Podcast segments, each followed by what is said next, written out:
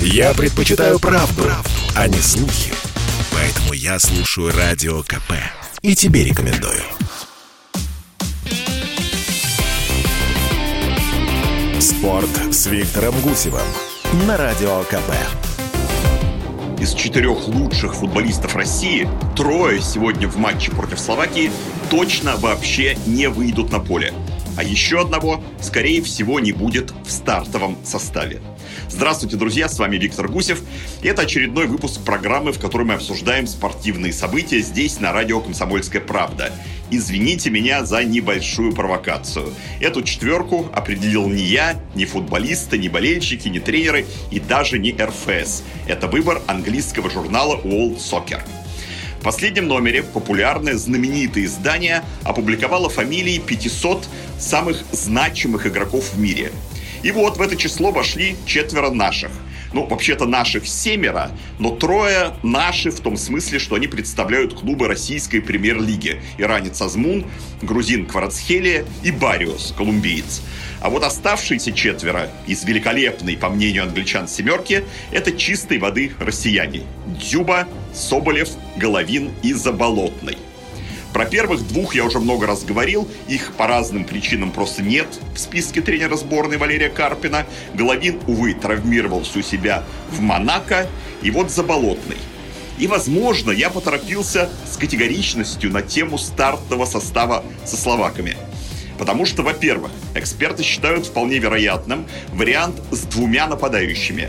Когда, скажем, Смолов сыграет чуть сзади, а вот Заболотного разместят на острие копья. Ведь мы играем дома, на выезде в марте в городе Тарнава мы потерпели поражение от нашего сегодняшнего соперника со счетом 1-2. И вот такая ситуация. Во-вторых, особого изначального преимущества ни у кого из наших форвардов нет. Смолов последнее время не забивает. Шансы молодого дебютанта Агаларова были невелики даже и когда он отличался в каждом матче и в итоге стал лучшим бомбардиром текущего чемпионата. России. А в последнее время, как раз после того, как его позвали в сборную, он стал незаметен. А вот Заболотный все же провел решающий мяч за ЦСКА в дерби со Спартаком. Ну и в-третьих, именно он, Заболотный, наряду с Карпиным и Гелерми, сейчас вот давал предматчевое интервью. И даже сказал, что вполне мог бы стать капитаном сборной. Короче, какие-то знаки нам подают. Может, ошибаюсь. А World Soccer написал, что Антон как вы знаете, сейчас он играет за ЦСКА. Так вот, он отмечен журналом, так как в прошлом сезоне стал, цитирую, ключевым фактором неожиданного выхода клуба Сочи в Еврокубке. Основание любопытное, как и весь выбор. Дзюба, Соболев, Головин, Заболотный, да?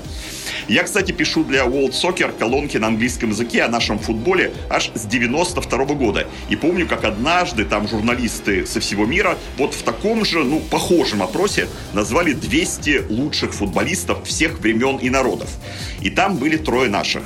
Лев Яшин, Эдуард Стрельцов и Игорь Численко. Просто интересно. Уверен, что у многих из вас есть и другие варианты. В общем, можно пообсуждать, сравнить. Но возвращаемся в сегодняшний день. На нашу игру против Словакии в Казани откуда я сейчас с вами разговариваю, назначена бригада испанских арбитров. Тут прямо вижу саркастическую улыбку итальянцев, по мнению которых россиянин Сергей Карасев засудил их сборную в недавнем полуфинале розыгрыша Кубка наций в Милане. Именно против сборной Испании. И, мол, вот теперь посмотрим, как главный судья, испанец Матео Лаус, отплатит русским добром за добро. Ну, конечно, досужие рассуждения, а в том скандальном, подчеркиваю, скандальном для итальянцев матче мне была интереснее не фигура Карасева, который, на мой взгляд, в очередной раз на международном уровне отработал очень хорошо, а феномен Доннарумы. Что-то удивительное. Трибуны стадиона Сан-Сиро освистывали своего вратаря. Это Доннаруму не просто лучшего футболиста последнего Евро, но и человека, который фактически принес Италии титул чемпиона Европы. Причина известна. Джан Луиджи в июле улетел в Париж, перешел в ПСЖ. И вот миланцы ему этого простить не могут. А что ты удивляешься, сказал мне Егор Титов, с которым мы на следующий день, то есть вчера, вместе смотрели трансляцию второго полуфинала Лиги наций между Бельгией и Францией.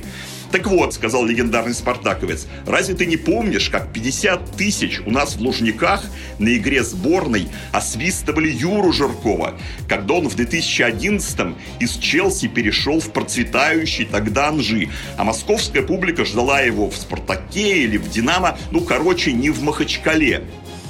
Если по контексту, то ситуация с Донарумой немного другая, но по сути очень похожа.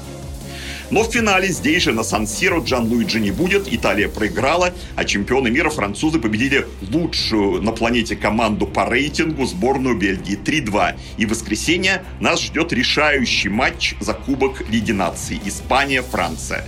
А в понедельник сборная России будет в Мариборе, ух, зловеще для нас звучит это название, играть уже против Словении. Но об этом в понедельник утром и поговорим. Тем временем, ко всем нашим травмам, мы еще потеряли и динамовца Макарова. Но эта тема уже стала какой-то бесконечной. Скорее бы игра со Словакией, она начнется сегодня в 21.45 по московскому времени. Пока же все наши программы можно послушать в разделе подкастов radiokp.ru. С вами был Виктор Гусев. До встречи. Берегите себя.